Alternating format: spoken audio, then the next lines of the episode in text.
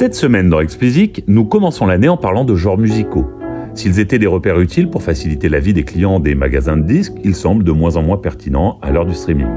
Ajoutez à cela des polémiques à répétition et des artistes exaspérés par la façon dont ils sont classés, et vous comprenez pourquoi la question de la disparition des genres musicaux se pose.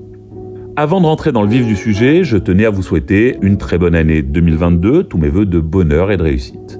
N'en déplaise, bien entendu, à Maître Gibbs. Les genres, donc.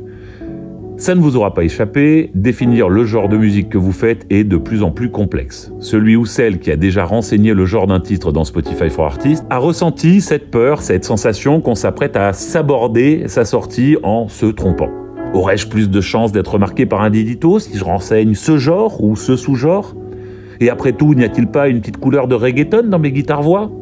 Ce qui est sûr, c'est que sur des plateformes qui ont totalement fait disparaître les barrières géographiques, la musique est très souvent une fusion de beaucoup de choses qui rend sa classification aléatoire.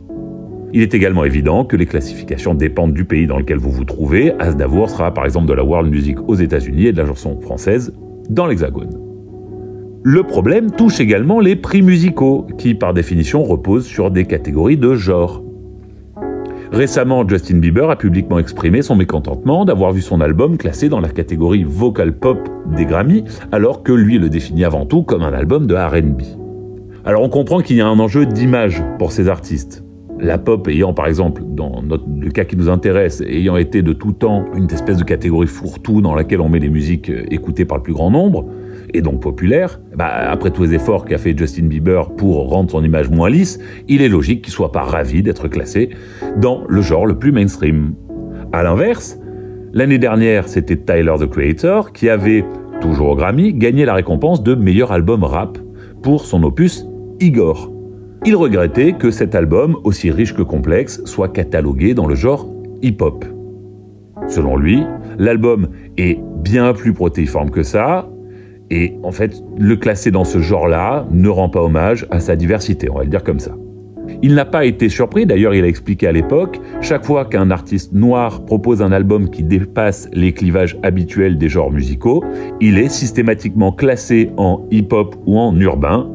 Urbain qui, toujours selon lui, est un mot politiquement correct pour ne pas classer la musique selon la couleur de l'artiste et remplacer ce que les Américains qualifient de N-word. Je pense que tout le monde aura compris ce que je voulais dire.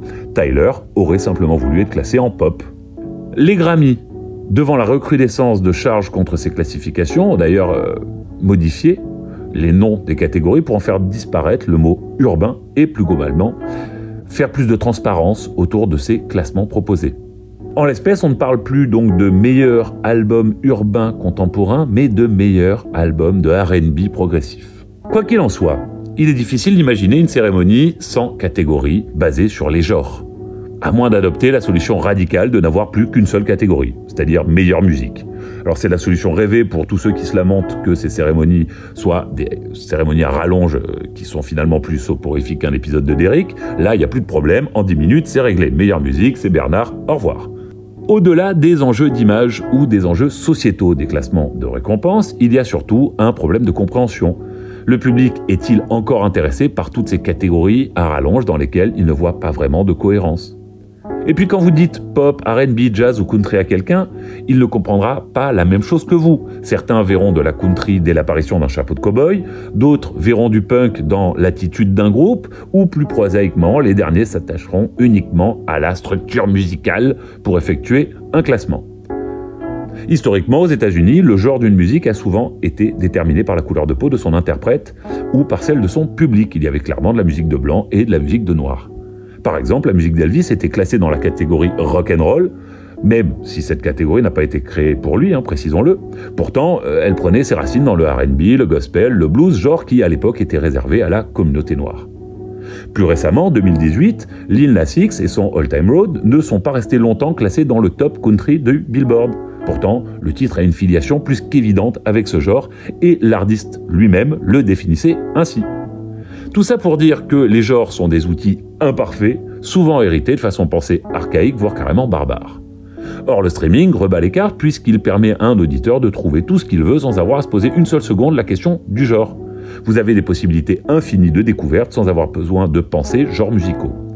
D'ailleurs, si les playlists de contexte ou d'humeur, vous savez les playlists de sport, de ménage ou s'appelant chill, apéro ou fiesta, connaissent autant de succès sur les DSP, c'est que cette classification fait écho au mode de consommation qu'en fait le public.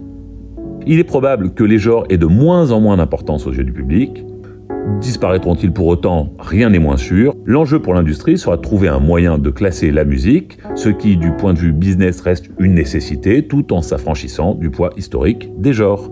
Ça s'annonce compliqué, mais c'est un sujet passionnant. Allez, c'est tout pour cette semaine. À nouveau, bonne année à tous. Comme d'habitude, si vous ne l'avez pas fait, abonnez-vous à la newsletter, le lien est en description. Et pour me soutenir, donnez-moi 5 étoiles sur Apple et abonnez-vous où que vous nous écoutiez.